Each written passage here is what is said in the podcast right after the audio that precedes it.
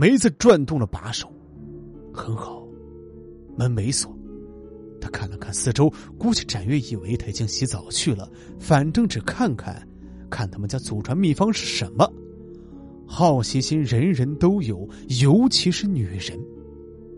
说到这里，梅子再次停顿了下，深吸了一口气。我知道，我也很想了解那有神奇美白作用的油到底是什么东西。房间不大。但充斥着那种味道，很臭，甚至有点熏眼睛。梅子想，好像很多香水之类的东西太浓的话都会臭的，或许这种也是。但这种味道很像那种肉类腐烂变质的气味。梅子环视了一下房间，整个房间铺设着墨绿色的地板，房间只有一个黑色的瓶子，瓶子似乎正在接着有一个大箱子露出来的东西。估计就是那种油了。梅子靠近了那个箱子，箱子有一人半长，横着放在屋子的墙角。梅子走了过去，对着盖子稍微用了一下劲儿，盖子没有上锁或者钉死，但盖子很沉，也不知道什么做的。梅子费了很大劲才推开一条细缝，梅子用自己手机当做光源向里面照去，想看看里面是什么东西。估计梅子一辈子都无法忘记看见了什么。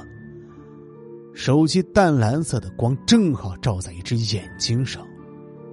对，没错，是一只眼睛，而且是一个女性的眼睛，一只睁开的眼睛，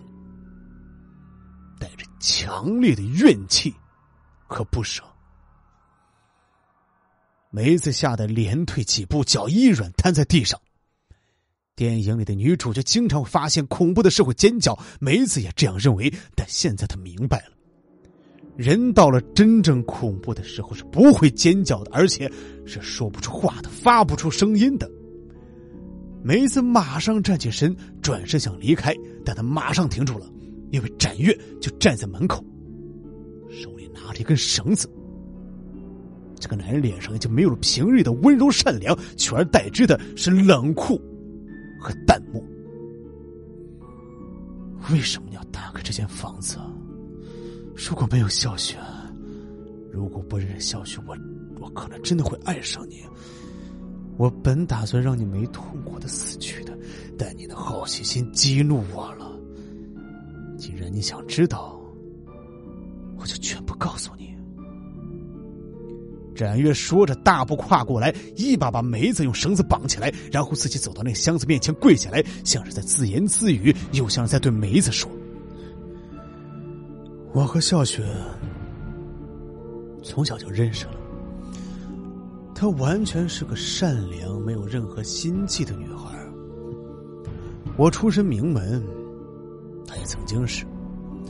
当我长大后，他的家族生意就败落了。”像我们这样所谓的富豪，钱来得快，去的也快。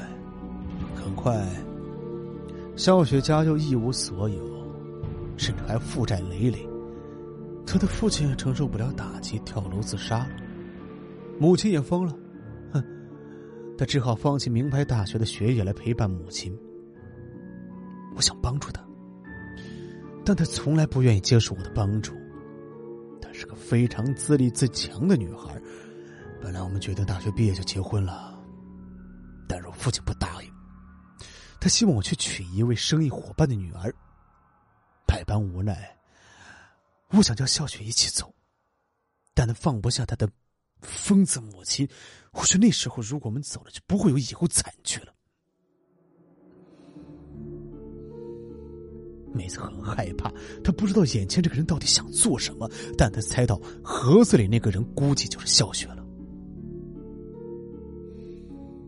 展月接着说道：“我最终还是和那个我不爱的人结了婚。后来笑雪的母亲死后，我们又在一起了。笑雪不求什么名分，只希望我能抽出些时间陪她。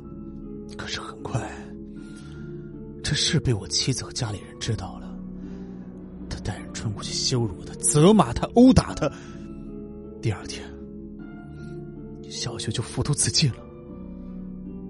我永远失去了他，但是我看见了你。你长得和小雪太像了。展元猛地站起来，把盒盖用力一推，梅子终于看见了里面的人的全貌。那是一具高度腐败的尸体，就算他生前多么美丽、多么苗条，现在也是一堆烂肉。这具尸体已经膨胀起来，身体到处流淌着尸油，只有眼睛却仍同活人一样死死的瞪着。